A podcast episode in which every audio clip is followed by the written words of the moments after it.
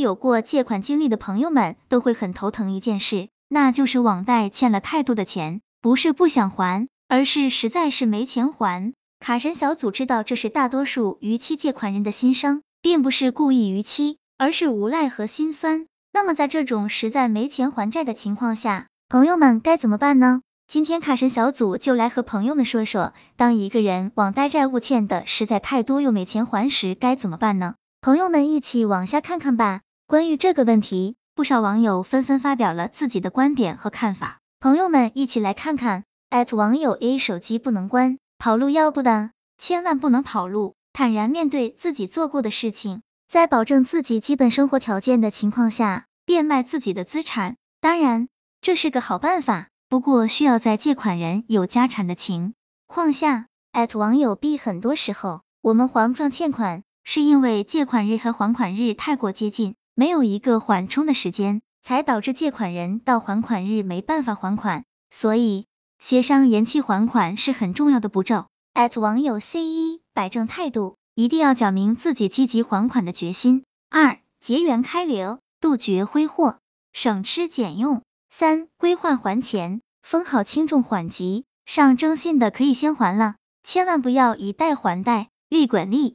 滚起来真是让人承受不起，还是要与放款人进行协商，协商之后的结果要记得遵守。总之，欠钱就要还，千万不能成了老赖，再后悔莫及。另外，还有网友认为借的高利贷和赌债可以置之不理，不用偿还。对此，卡神小组要说的是，绝对不能这样做，因为正确的方法应该是，假如借到了高利贷。那么可以只还本金和年利率百分之三十六以内的利息。至于赌债，如果能证明放款人明知道借款人借钱是为了去赌博，还借钱的话，那这种赌债是可以不用还的。高利贷和赌债都是违法的，切记要智取，不可硬碰硬。万一对方来个暴力催收、上门恐吓，那吃亏的可就是借款人了。总的来说，实在没钱还债的情况下，我们需要做的是还不还得上款。态度都是第一位。卡神小组就拿银行的信用卡来说吧，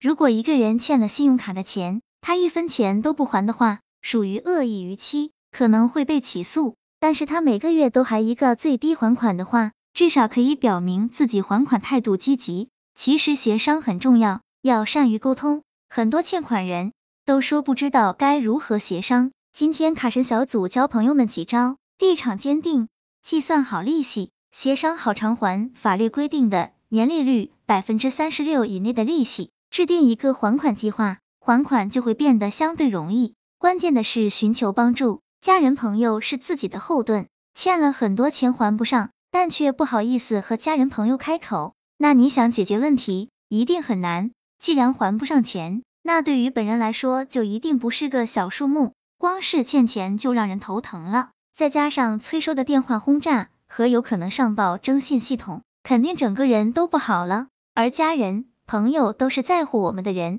终归是愿意帮助我们的，哪怕是先借了钱，之后再慢慢还也好呀。另外，切记最好要打欠条，不要做没有信用的人。有资产的朋友可以尝试抵押贷款，如果欠款太多，自己又借不到钱，想免去催贷的烦恼，有房有车的可以考虑下抵押贷款。一般办理抵押贷款的下款快，获得借款也不少，但是也要看抵押物价值。卡神小组总结：赚钱还债，坚决不做老赖。其实这个事情还是很少有人能做到的。卡神小组听说过不少朋友们都说自己还不上钱，为什么还不上钱？卡神小组想说的是去挣钱了吗？事实上，只要戒掉自己的不良习惯，找一份稳定的工作挣钱，不久就会还清欠款。毕竟每个人的人生都有低谷期，区别就是看谁能踏过自己的坎了。另外，卡神小组提醒朋友们，其实赚钱的方式有很多，其他人成功的路子也完全可以效仿。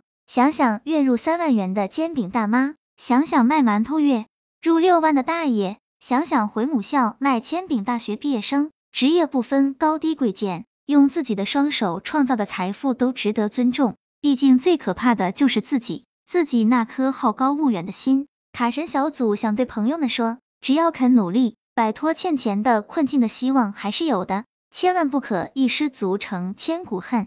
希望这个资料对朋友们有所帮助。